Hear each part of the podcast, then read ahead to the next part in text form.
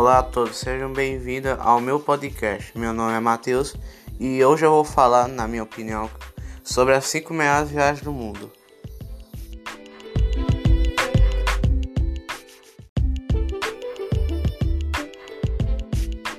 Começando em primeiro lugar com as grandes barreiras de corais, localizado na Austrália, entre as sete maravilhas do mundo e um patrimônio da humanidade, com vários tipos de corais neste local e um lugar maravilhoso para se conhecer mais sobre o mar, porém deve ser visto o quanto antes, já que o local corre risco de branqueamento por causa do aumento das águas do mar, podendo as espécies desaparecer. Triste, não é?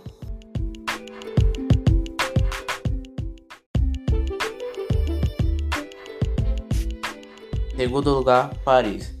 Paris é um dos melhores lugares para ser visitado, pelo menos uma vez na vida, para não estragar a grandeza da sua beleza.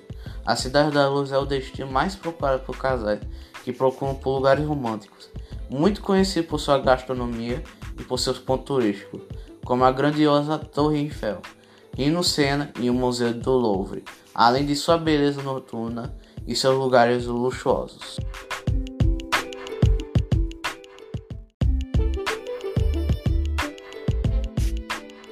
Em terceiro lugar, Bora Bora, uma pequena ilha localizada na Polinésia Francesa. É considerada uma das ilhas mais lindas. Não é à toa. Suas praias para dizer que são igual aquelas cenas de filme, singulares e únicas. Hoje em dia a ilha é lotada de lojas e grandes resorts para atrair mais turistas.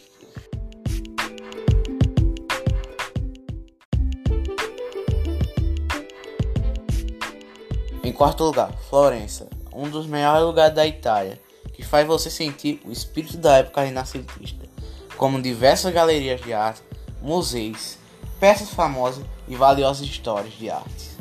É um ótimo lugar para quem se interessa por arte.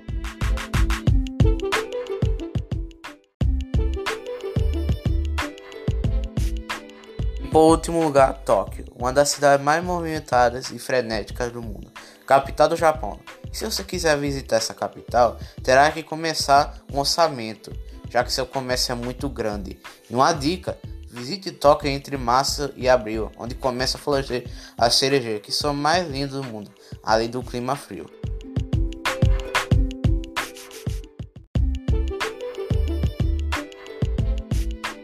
Bom, eu sei que nunca visitei esses lugares antes, mas sei também que no futuro eu poderia conhecê-los.